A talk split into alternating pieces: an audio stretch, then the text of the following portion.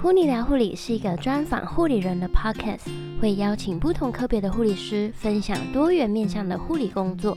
普尼聊护理，陪你聊聊护理，我们节目里见喽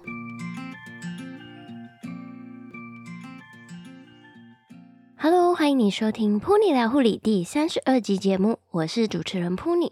今天呢，非常荣幸能够邀请到在医学中心急诊室担任护理师的正能量护理师徐小飞，来和大家聊一聊急诊室的工作经验。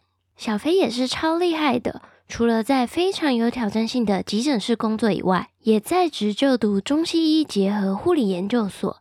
下一集我们也会邀请小飞和我们分享就读研究所的经验，绝对不要错过喽！如果想看本集节目的访纲、时间轴与医学名词解释，请在网址上面输入 punilife.com 斜线急诊工作，拼法是 p u n i l i f e 点 c o m 斜线。急诊工作，如果呢你有追踪订阅节目，会发现噗妮曾在第二集节目中邀请 Mingo 来分享急诊护理师的工作。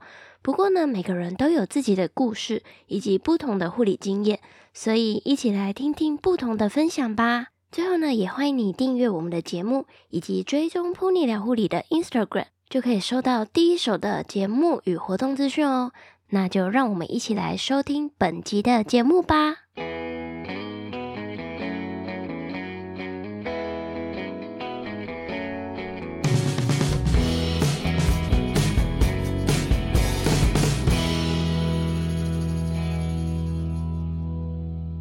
小飞你好，欢迎来到 Pony 聊护理的节目当中。那请你和大家做个自我介绍。Hello，大家好，我是正能量护理师徐小飞，目前呢人在急诊里面正在工作，那工作经验也偷偷加起来大概快有十年了吧。呃，本身是非常热爱护理的一个护理师，所以目前都。在护理领域里面还是持续的活跃着，也希望说未来可以跟大家在临床上见面哦。啊，没事的话可以不要来看病啦。没事不要到急诊。对啊，健康最重要，真的。那请小飞和我们分享一下，就是因为你在急诊工作之前呢、啊，也有在呼吸照护病房还有长照工作的经验，请和我们聊一聊，就是你最后选择到急诊工作的动机想法是什么呢？嗯，因为我觉得我在护理临床里面是一个。我自己觉得啦，我是一个蛮很有热忱的一个人，所以我就一分一秒都不想放弃这样子。那因为我是男生，所以有要面临说当兵的问题。嗯，那在呃五专毕业考上护理师执照之后，就接着去二技读书。嗯，那二技读书这两年啊，就是想说呃边工作边读书试试看，所以我就利用白天上课，那下了课之后就立刻跑去呼吸照顾病房，然后包小夜班这样子。嗯，对。就直接这样子两二季就是两年这样子啊，对，那这中间很辛苦，但是我觉得很有价值，因为我等于说比人家多了两年的工作经验。嗯嗯，对。后来会去长照机构，是因为那时候刚好去当兵。那去当兵的时候，我也不想放弃跟护理有关的机会，所以呢，我那时候原本是要去当替代役的医疗役，嗯，但是刚好那一年的医疗役呢，就都把额度都配给医生。嗯，对，而且去外岛。那后来我就只好选了社会役。那社会役的话，它原则上可以去一些一些国家的一些机关去做服务这样子。那我就选了仁爱仁爱之家的养护中心，所以在那边也待了一年多这样子。所以你在长照机构是你那时候当 当兵的时候当社会役，然后在那边工作这样？对对对。哦，好特别的经验哦。对，而且那时候就是因为在那边太习惯了，然后那边的院长就说：“哎、欸。”那你退役了，你要不要继续留下来工作？嗯、我说，嗯，我想要去大医院，所以呢，我就说好，那我就帮你多上了两个月。然后我就说好，那我要去医院了，这样子，嗯、对啊。所以我那时候从当兵到去现在这份工作的话，我只就是中间有卡了两个月在机构里面，所以总共加起来一年又两个月。嗯嗯嗯。对，那离开之后就立刻跑回来急诊这边上班，这样子。因为其实我一开始在目前的急诊，我在这边是有。学生的时期有实习过，嗯，对，是最后一年的实习啊。他、啊、也刚好说，我们医院的护理部的主任是以前的班导师，这样子。对，护理部主任是以前的班导师。对，我觉得很酷。哦，嗯、真的哎。对啊，然后那时候我就一直吵着我们老师说：“老师，你什么时候让我回来？你不是说你有帮我留位置吗？我想回来。”所以你就直接到急诊工作。对啊，因为那时候就也是有这边实习过，所以多少有一点点的经验，然后还有一些些跟大家。建立的一些人际关系，这样子，我想说这样子也比较好上手，所以那时候回来大家都还蛮开心的，这样子。嗯，对啊。那你可以和我们分享一下，就是你们急诊护理师的工作一天的内容在做什么吗？哇，这可能一集讲不完，我们要不要再做几集？就因为我们的急诊的范围蛮大的，我们其实科系还蛮多，就有内科、外科、急重症，然后也有留观区嘛，然后还有儿科跟妇科，所以其实原则上，如果你年资到了的话，你会轮到每个区，嗯，哦，甚至说你要上检伤，你要当 leader 等等的，一整天工作下来内容的话，其实呃不外乎就是那一些打针嘛、做的，然后给药、执执行这些东西之类的。那如果说你今天在不同的地方，比如说内科、外科、急救急救区。其实你的工作会有所不同，而且你的警觉性也会因为这样子有不一样的感觉。嗯，尤其是在急救急救区的时候，因为你不知道你的下一秒会不会就突然间来个 O 卡或者 trauma。嗯，对，O 卡就是到院前死亡嘛，那 trauma 就是严重的外伤这样子，就是每分每秒都要抢时间啦。一整天工作下来，其实也是蛮累的。对，尤其是我印象非常深刻，我。前几天而已吧。前几天我上急救室，哎，因为我往往就是给大家的印象就是我是一个行动凤梨人，很旺，很旺，超级旺。即使没有吃凤梨跟芒果，还是特别旺。我那天上急救室，我一开始上班只有一个病人而已哦，嗯，结果我下班前我把全部塞满了，总共有二十几个。我算下来，我那一天前前后后进来大概有二十五个病人左右，就是整个都填满了这样。对，而且急救区你会来二十五个病人，代表是二十五个病人都是很。比较严重的，对对对，比如说像什么呼吸喘啊、意识改变啊，或者是什么脑出血啦，或者是脑中风啊，对。然后那一天我又用了两个 ECMO，我就觉得哦，人生极度崩溃。每一个每一个同事经过说：“哎，你加油一点。”我说：“好，没关系，我正能量，我我只是适当的能量释放而已，没关系，我已经习惯了。”所以二十五床是满床，就全满啊，就全满这样子啊。然后给下一班就很不好意思啊，不好意思啊，全满，就很尴尬。那你觉得，就是你刚刚分享那么多区啊，你觉得最难上的是哪一个区？Leader 吧。Leader Leader 是要站减伤吗？呃，Leader 的话，就是当天这个班你是最大的，嗯，对，就等于说是有点像是一个小副护理长那种感觉。对，就是那一天当班，所有事情你要去 follow。包括就是呃，如果有什么病人有一些问题啦，一些 argue 啦，或者是你的 member member 有一些出错啦，你都要马上去做缓解，去做解决这样子。嗯，而且我觉得啦，当 leader 的人 EQ 要很高，尤其是在急诊啊，其实急诊很常听到一些什么暴力嘛，对不对？对。然后就会很担心说，哎，惨了，我今天我的 member 会不会很火爆，会不会跟病人家属吵架啊、呃、之类的，等等的这样子，对啊，所以 leader 就要出面去处理，会比较麻烦一点。就是你要警觉性也要很高。如果说今天突然间来个大伤哦，比如说像之前的八仙城堡，嗯、如果说呃病人要招送过来，然后你必须要做一些。调配的话，其实你必须要很高端的一些技术跟技巧，我觉得这是一个蛮需要挑战的地方。嗯嗯，对，我现在也是 new leader。算是 new 吧，对，就是还在学习的 leader。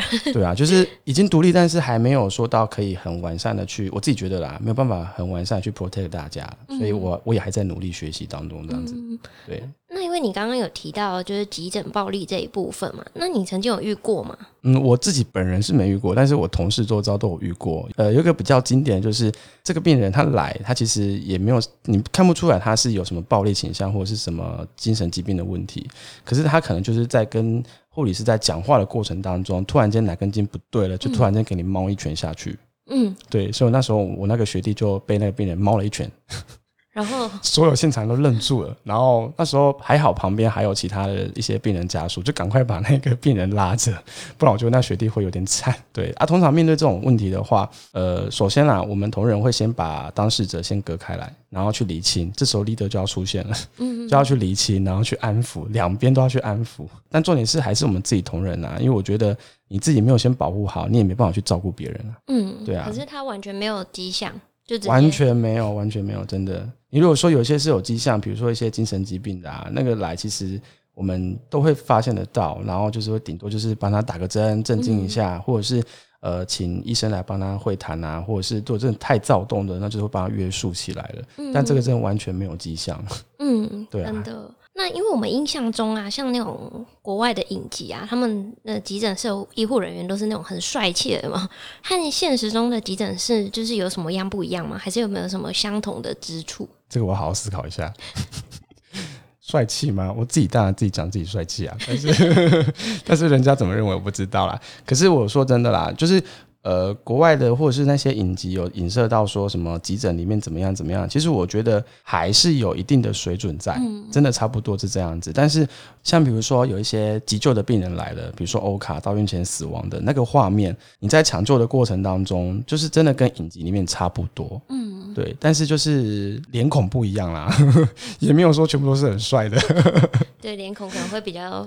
对，比较不一样。对，嗯、可是就是你在抢救过程当中，其实我觉得在这里面，你可以嗯发挥到把你自己的专长、你所学，然后结合到这个团队里面来做付出。嗯、我觉得这对一个病人来讲是一个非常好的地方，就会让你在这个过程当中会很有成就感。嗯，对，在急诊室那个团队合作非常重要，真的，有这个病人进来。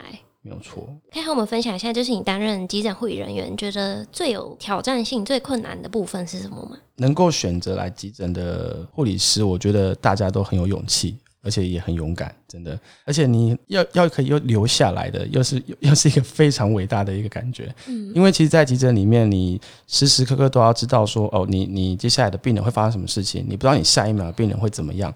像我印象比较深刻的是，呃，之前带我的学姐，她就跟我说。你评估一个病人，你在急诊里面上班，你评估一个病人，就是要把他从头到脚看一遍，嗯，包括他的脸的皮肤的颜色，哦，舌头的颜色，可能眼睑的颜色，甚至到说最末梢指甲端的颜色，还有皮肤的状况，你都要把它纳入你的评估跟考量里面。嗯，而且你就要因为透过这些评估，你就要知道说，哦，我这个病人可能是什么疾病，那接下来我应该帮他做什么事情。那之后，我要避免它可能会发生什么事情，所以我要为他做一些什么护理措施，甚至说，你可能要发现发现一些它的潜在性的问题，然后跟医生来做个沟通，跟做个回报。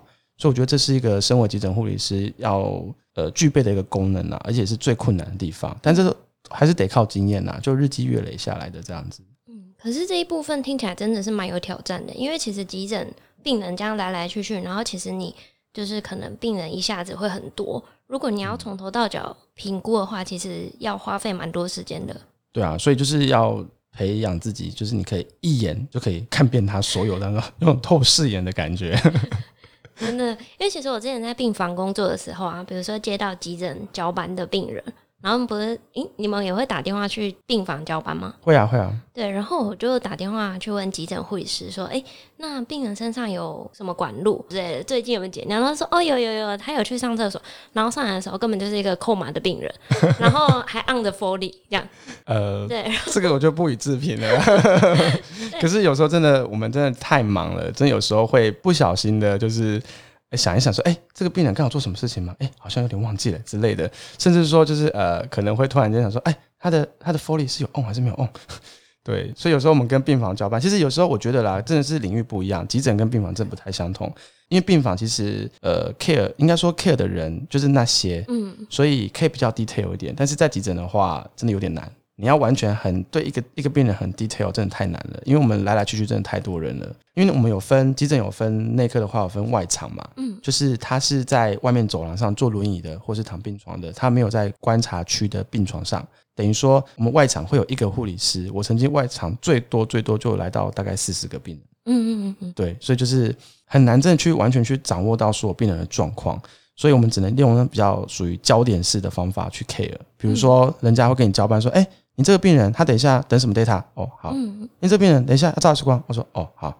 可是你却不知道他到底是干嘛。嗯、对，就是比较属于功能性、焦点性这样去 follow 你的病人这样子。对啊，也而且一方面是因为我们也是人力有限啊，所以我觉得这个可能在每一家医院都有它的弊端存在。嗯、但是呃，我觉得这是我们临床上需要再加油的地方，因为人力真的是有限这样子。嗯对，在这边也要帮护那个急诊护理师平反一下，因为那时候我去急诊支援完之后啊。从此之后，急诊只要要送上来的病人，我都不会再问他这些，我就跟他说没关系，上来我再看就好。感同身受，对不对？对，真的，因为急诊真的是要做这些，真的是太难了。对啊。因为那个病人，因为我那时候支援的时候是在那个轻症，其实只是留观，就是最简单的那种嘛，应该算是留观区那种。对，算是应该急诊里面最简单的那种。我只是去上一个班之后呢，我就是从此再也不问急诊护理人员这些事，因为真的是太难了。对对，因为我们之前也有病房的人来我们这边支援，然后支援过之后，每个人都说：“哇，我真的觉得你们真的很厉害。”对，真的很厉害。对，对啊，很令人佩服。嗯，因为其实急诊室的工作其实没有大家想象中的那么简单。那是什么能够让你在急诊室工作至今大概有七年的时间了嘛？对对对。对，那你可以跟我们聊一聊，就是你在急诊室的成就感来源吗？就像我刚刚就是有提到，就。呃，你时时刻刻都不知道你的病人下一秒会发生什么事情，嗯，所以我觉得就是一个一个比较活的教科书。嗯，在急诊，我我一开始选择在急诊，是因为我觉得在急诊的话，嗯，每天都可以看到不一样的病人，嗯，不一样的疾病，不一样的状况，甚至说每个医生他有不一样的解决方法。那每一件事情都是你一个新的学习的方向。我会觉得说，哎，我好像每天都可以学到一些新的东西。嗯，对，加上加上说我个人的话，我比较。外向一点，比较爱讲话，所以所以很喜欢跟病人、跟家属在那边拉嘞啊，或者聊天啊，沟通，也不是说是聊天啊，就是稍微讲一下话这样子。所以我在急诊室真的，嗯，可以蛮常跟病人、跟家属做接触，就人来来往往蛮多人的，甚至说你可以在坐中间，呃，可以了解到说，哎，明明是一样的疾病，那为什么这些人的可能他的。疾病的来源会不一样，那为什么会不一样？嗯、你就可以再去多去多去问一下哦。你可能是家里面的习惯饮食就是这样子，或者是说哦，他可能后天的什么关系导致他现在变成这样子。嗯，对，就不一样的一些想法出现。嗯，如果有听众也想要到急诊室工作啊，你觉得就是呃，会给什么建议吗？或者是有没有需要具备什么样人格特质的人比较适合在急诊室工作？呃，像我的 IG 或 FB 很多一些在职的也好，或者是说呃未来要进要即将进入职场的学弟妹，他们都会私讯问我说：“哦，小飞学长，想问一下，我再想去急诊，那我要先看什么书吗？我要先呃准备什么东西吗？”我都跟他们说：“你好好玩，你就好好玩，对，你不用担心什么，因为我觉得。”不管你是去急诊也好，病房也好，加护病房也好，你只要考上护理师证照，你就是被允许说你有合格的资格，可以来临床上照顾病人。嗯，那你一定是有相对的知识，你才会有办法考到这张证书。嗯，对，所以我觉得你来临床上就是把自己当成一张白纸，当成自己白纸就好了。然后来临床上边学东西，在做中学，这是最重要的。当然，你一方面你要自己有热忱啊。不要太容易被打败，因为其实，在急诊的话，其实我觉得啦飞流的几率真的很高。很多学弟妹可能来临床上，他可能一开始无法接受到在急诊的一个打击，因为其实，在急诊上班的护理师跟医师，其实火气也是也蛮大的啦。对，而且加上说我们是团队，你要一口气接受到所有人的一些讯息，而且这些讯息可能说有一些会有一些焦急的状况，会有情绪的产生，所以你可能无法适应的话，那。呃，真的要好好去思考一下，要先看书，还是你要去具备什么东西？其实我觉得都还好。对，我觉得说，你只要肯学，你态度很上进，啊，你呃不会怕说太辛苦是干嘛的的话，我觉得急诊真的是一个很适合学习的地方。嗯，对啊。当然，如果你觉得来这边待了之后，你觉得也不是很喜欢，那我觉得至少啦，如果你在急诊待下来的话，至少至少也待个两三年再离开，因为我觉得它其实是一个转捩点，也是一个跳板。你如果在急诊待完了，你不管去哪些地方，其实他们都会参酌你之前的经验，会觉得，哎、欸，你这个这个这个护理师之前有待过急诊，应该可以使用这样子。嗯嗯嗯，对啊，对，而且其实蛮多应届毕业生第一志愿都会想去急诊。哎、欸，对，出生之犊嘛。对啊，然后要留下来真的是蛮不简单的。对，像我们最近也一次来蛮多新人的，大概七八个吧，就一次来蛮多人的。因为其实我们走的人也蛮多啦，因为其实急诊来来去去的蛮多护理师，流动率也蛮高的。对，因为一方面其实大家待了两三年了，他们就会像我刚刚说的，就觉得哎，自己待两三年了，其实基本上都该有具备一些基础都会有。那他们就可能会想要去其他地方做发展，比如说当 NP 啦，或者是说再去 ICU 也好，或者是说做一些。比如说国际的一些护理师啊，special nurse 那一种的，其实这都是很独当一面的一些地方，这样子。嗯，那我可以偷问一下，你们医院的急诊护理人员的平均年资大概都在多少吗？说我们急诊吗？对对对，平均年资啊？对，嗯嗯嗯，这个 这个我要我要再想一下，因为应该说有一半以上都是两年呐、啊，有一半以上是两年，嗯、但其他的，其实我觉得这样年资算是有点浅嘞。嗯、对啊，可是其实因为我们的人力运算的话。比如说，我今天上小夜班会有二十二个人，那其实他们主管在安排的时候，他们会依据人力跟年资来去做平均分配，资历上是还是可以被接受的啦。比如说我今天二十二个人上班里面，我可能就有七八个是呃两年以下，但其他都是两年以上的。嗯，对，这样对来对病人病人安全来讲也是比较好的。嗯，对啊，对，可以分享一下就是在工作中令你印象很深刻的事情吗？呃，我那时候刚独立没多久吧，就上呃算是小亚急重症吧，嗯，就是急救室的病人处理完了，会挪到外面的一个亚急症的一个留观区。它虽然不是说很稳定，但是它也就是你必须要很 care 的一些留观区的地方，然后离护理站也比较近。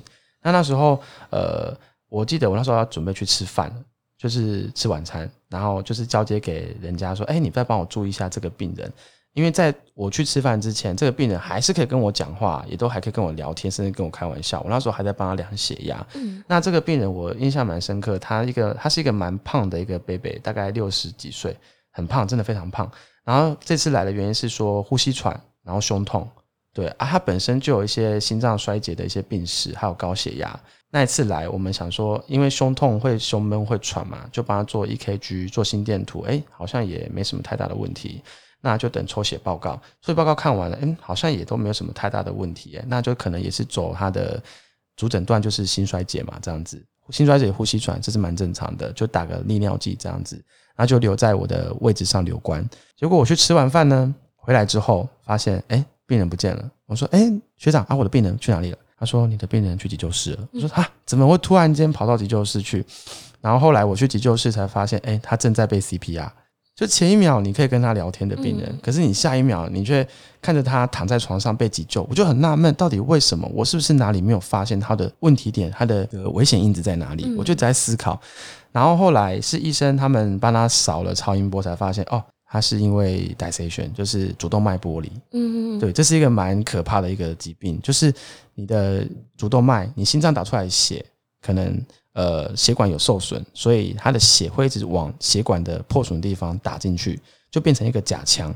那你的血液就无法正常的全流量的到你身上该去的地方，因为它都被囤积在假腔里面了。